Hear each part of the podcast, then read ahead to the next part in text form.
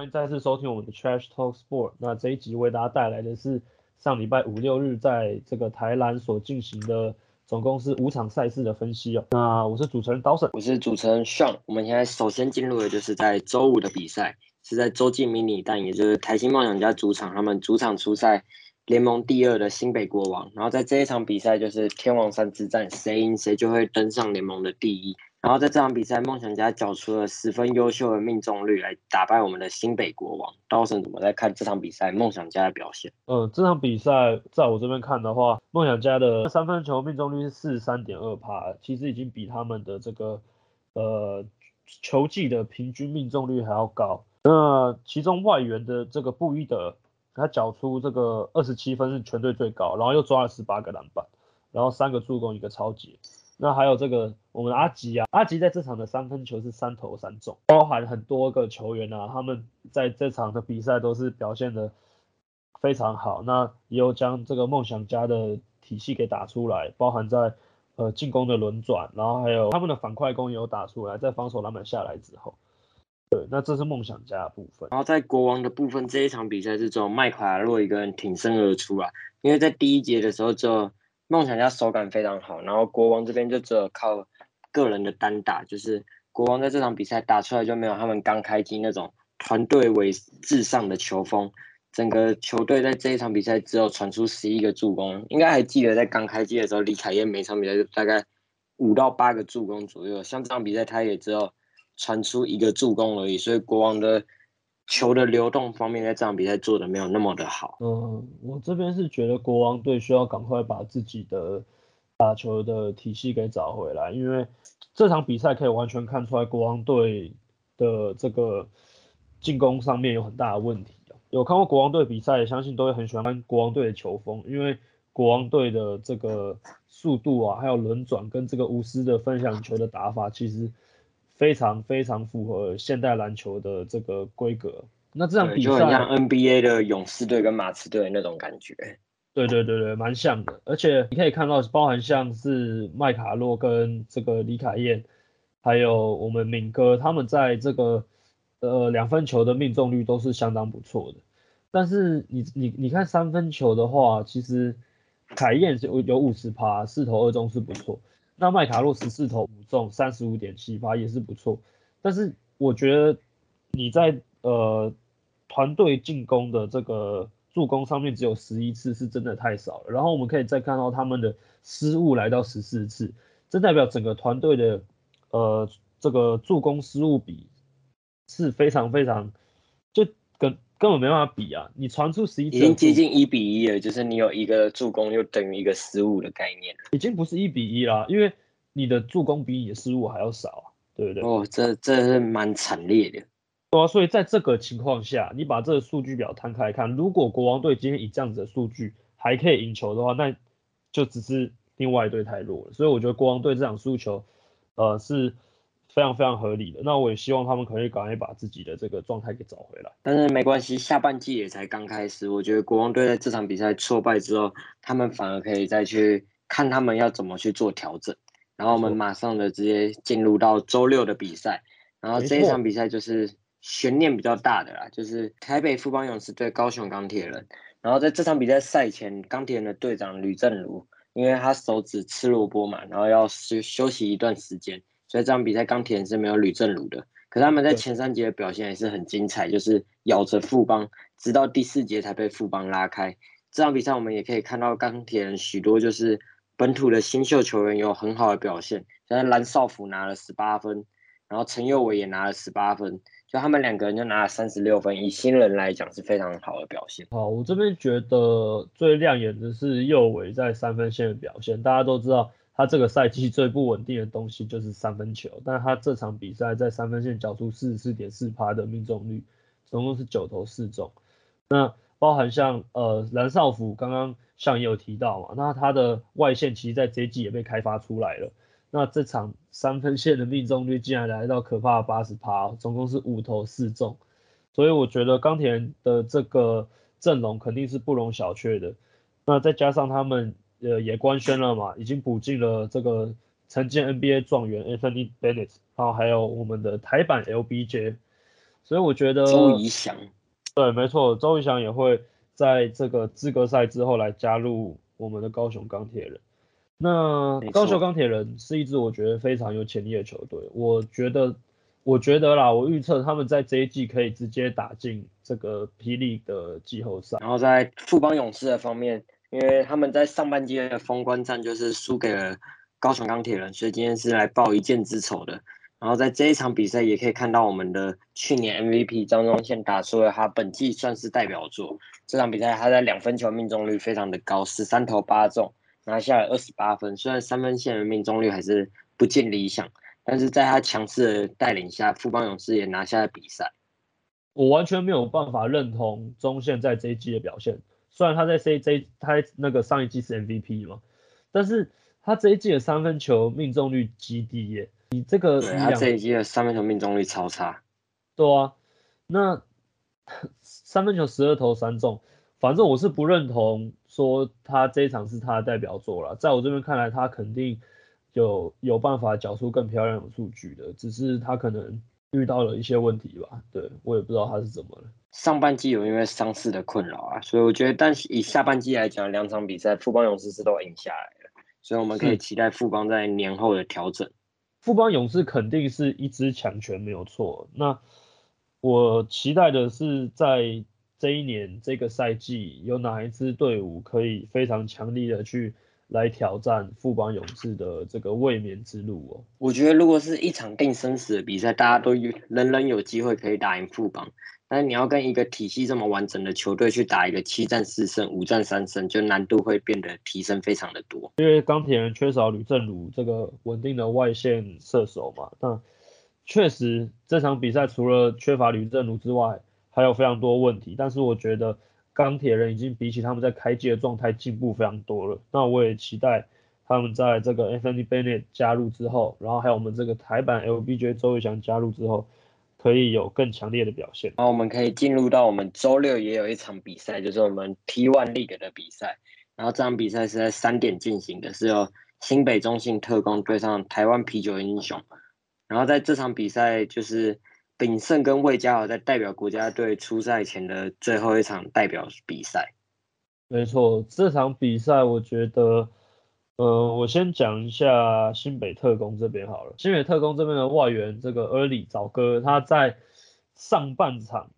就已经拿下三十一分了，而且他的命中他仅仅打了十三分钟就拿三十一分诶。对，然后他三分球命中率是六十六点七，那两分球的命中率是五十四点五。那分别是在三分球是六投四中，那两分球出手的是十一投六中，但是因为他有一球就是呃快攻暴扣之后用头去顶了一下球，那我觉得这个动作在比赛里面呃确实是不被允许了，但是他裁判也没有任何的警告，是当场直接给出一个提，直接给出个技术犯规，这点是我觉得这场比赛变难看的一个转折点。因为通常球员在进球之后，你就是呃可能会不小心碰到球，或是你情绪比较激昂，你可能会拍一下球这样，那肯定是要给一个警告的嘛，对不对？没错，在任何的联盟给一个警告都是非常合理的，而且他又是他他是第一次做出这个动作在这场比赛里面，但是裁判反而是直接给他一个技术犯规，然后就引发了后面他又再被吹一个技术犯规，又连续两场的比赛被驱逐出场。没错，他在后面的一个进攻的时候被我们的阳台哥周这个周伯勋啊，这个是犯规，那他就不爽，他就不爽，他就直接拿球砸向周伯勋的脸，那在这边是被吹了一个这个违反运动道德哦，那直接被驱逐出场。这个时候裁判去看这个回放的时候，看了非常非常非常的久，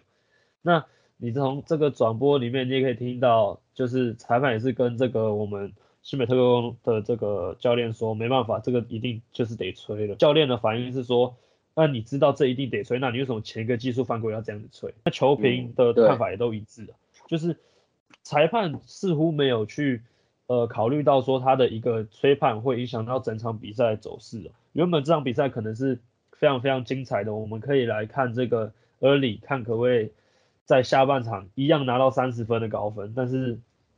很可惜他在。第二节打完就是直接被驱逐了。对，然后在这场比赛过后，林敏生跟魏嘉豪两个中信的先发控球都会离开，到时候中信替补控球要好好补上他们两个的位置，就是吕继娥啊，或是老将李学林，看可不可以回来回春几场来帮中信扛住他们的战绩，因为中信现在战绩是非常不错的。没错，我这边是蛮相信中信的体系啦。那包含像呃像提到的吕继尔也是一个非常不错的球员，所以我觉得就拭目以待吧。我们来聊聊这个缺少了我们台版 Iverson 蒋玉安的台湾啤酒英雄队吧。这一场台啤没有什么特别大的亮点，最大的爆点可能就是四东跟 Gallery 在一个争一个球权过后争吵，就是在板凳区上，他们两个人看似要起手，然后被。我们小六王建伟教练拉开，在这边稍微跟大家解释一下为什么会发生这种事情，就是我们从数据表上面来看，Galloway 在这一场比赛三分球命中率是零趴，是十二投零中。呃，Stone 可能就觉得说这位队友在这个出手选择上面是有一些比较不好的瑕疵啊。对，没错。那在呃这个。板凳区就起了一些争执哦，在隔天的比赛，他们其实还是一起在出现在这个先发名单，所以我觉得他们两个之间一定是没什么事情的。但是台皮在缺少蒋玉安的状况下面，这个问题还是非常非常的大。对，因为我们等下接着就是聊到台中维格太阳对上台湾啤酒英雄，然后这场比赛台中维格太阳是以一百一十五比九十五二十分差痛宰台啤英雄。也可以代表台湾啤酒英雄在他们本年度第一次来到和平体育馆，两场都是以败仗作收。没错，这场比赛，呃，我们先聊一下台啤啦。那台啤在就接着聊我们刚刚聊完的台啤。对，台啤在这场派出的先发控球是我们华哥周之华，在上一场是黄镇。那在黄镇的表现没有特别好的状况下，他们派出我们升龙拳的使用者华哥之后呢？他这场比赛三分球是八投三中，那总共就是拿下九分。其实我觉得以华哥的能力来说，已经算是很不错了。但是在这场比赛，我们的盖勒伟似乎还是没有找回自己的手感。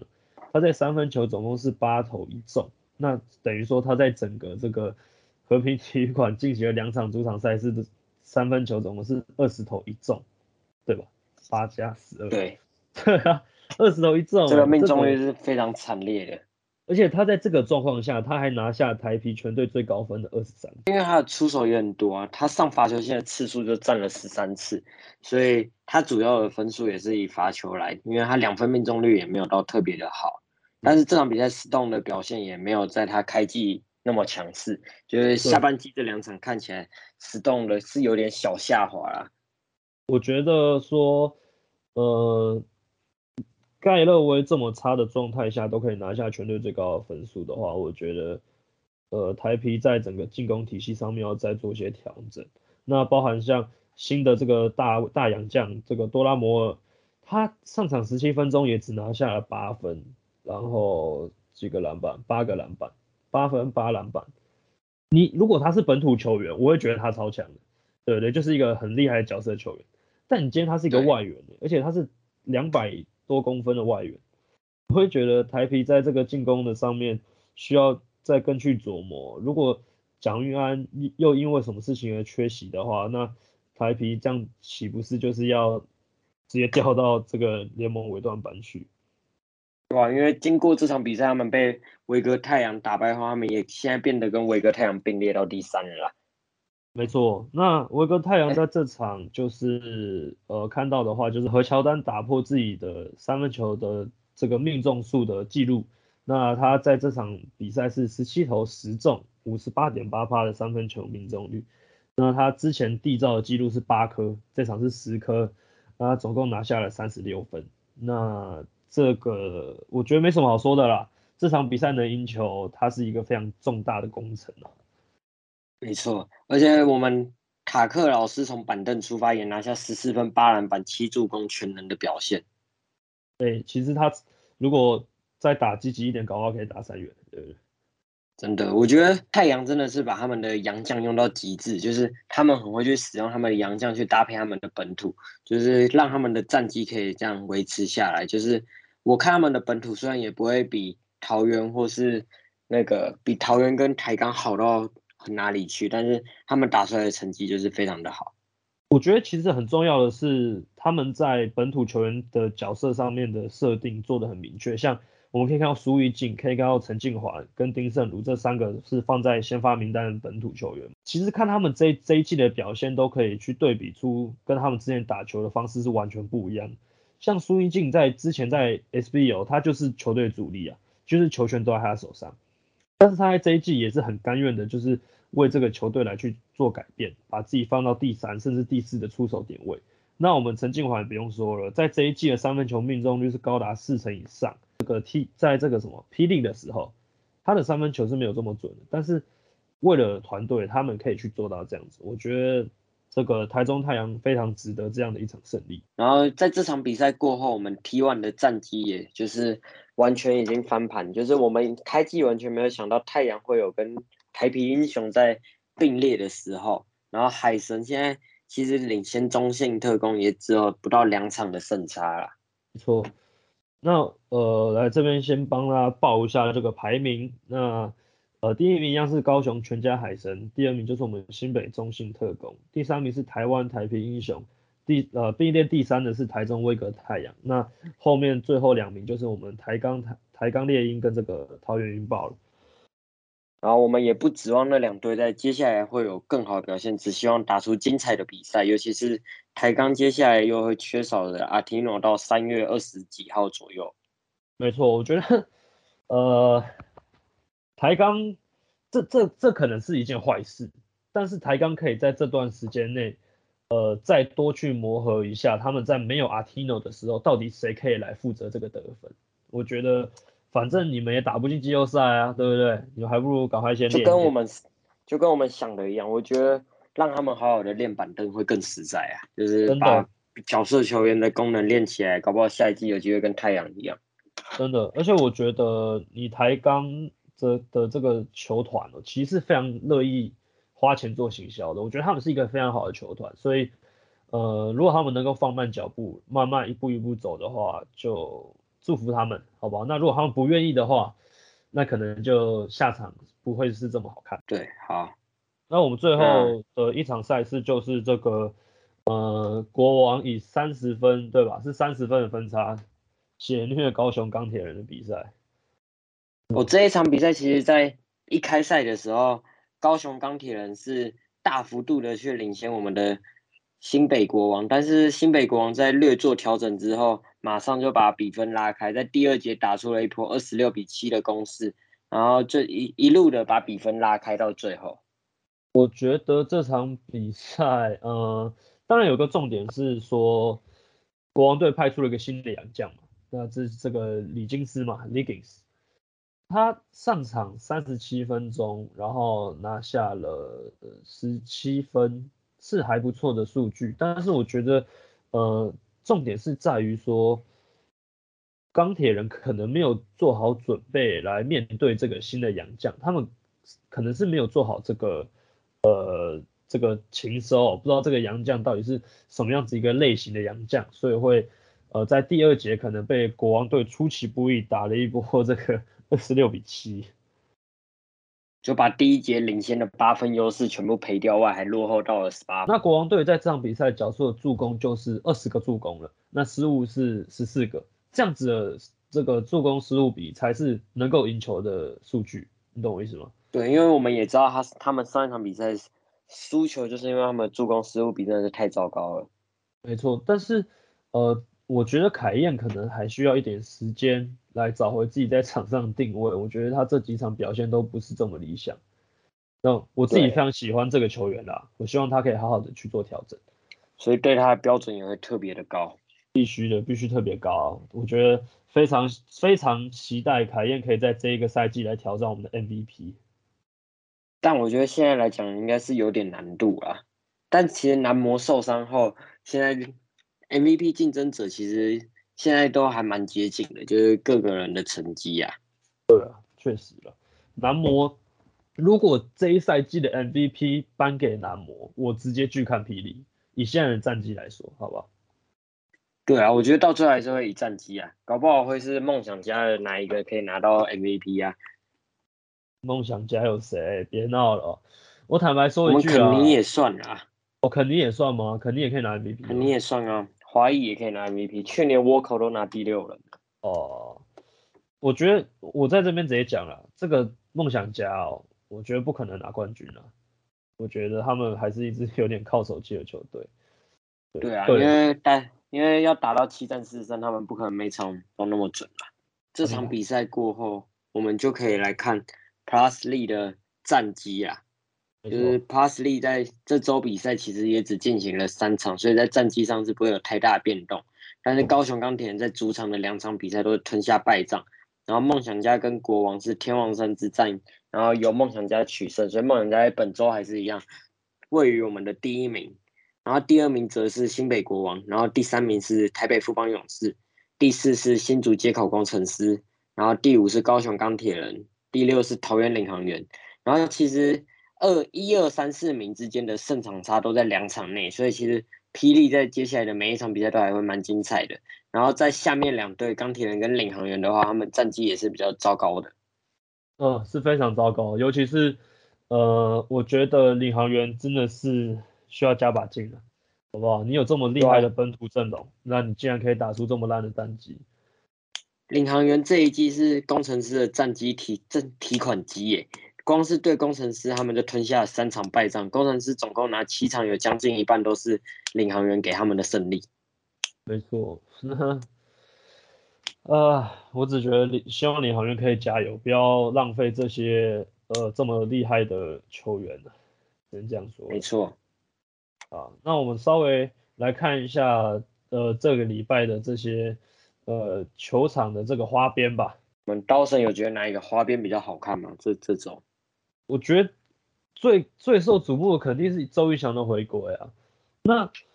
宜翔上一次打在台湾打联赛，应该已经是一六一七年的时候了吧？印象中了，因为我记得他是一七年，那时候在打新的时候。对我那时候也算是一个会进场看球的小高中生了。对，那宜翔对我来说，在我的印象里面，他在 SBO 的载资力没有到这么的厉害，但是他确实是一个可以去挑战 CBA 球员，那他也确实是去了。但是我们要看的是他在 CBA 的表现，对不对？但其实像胡龙茂在 CBA 的表现就是防守悍将，但是他回台湾后得分能力也是有的。而且 T1 的本土，T1 要面对到对守他的蛮多时候是洋将，然后他还可以有那样得分爆发力，所以我还蛮期待周伟翔在大陆面对，虽然他数据没有那么好看，但是可能他身体素质有被更是更加更好的话，可能他回来数据应该也会打得很好。尤其是钢铁人现在也没有什么主力得分手，除了正如外。嗯，确实，但是我觉得他可能回来之后还需要一段时间找回自己在进攻端的身手啊。毕竟 他在 CBA 的这边，我这边看他的这个得分是零，篮板是零点六，助攻是零点九，这个是二一到二二的场均数据。那当然也是因为这样糟糕的数据，所以才遭到球团的释出了。对，就提前买断他的合约，然后签下大约加盟高雄钢铁人。对，那呃。我我的意思是，虽然说我觉得他 CBA 表现很差，但是我同样也认同像说的，他在回归在台湾的联赛之后，他一定是可以有很好的表现。这也是为什么我前面一直肯定钢铁人这支球队原因之一。而且钢铁人在接下来会有两个状元联手，一个是 Anthony Bennett，一个是我们的周怡翔，也曾经是 SBO 选秀前几顺位啊。OK，这个差距也太大了吧？Anthony Bennett 其实。我觉得 Anthony Bennett 也很值得期待，大家都说他很水，他很水，可是其实他离开 NBA 之后，在各个联赛表现都还不错，对啊，所以我觉得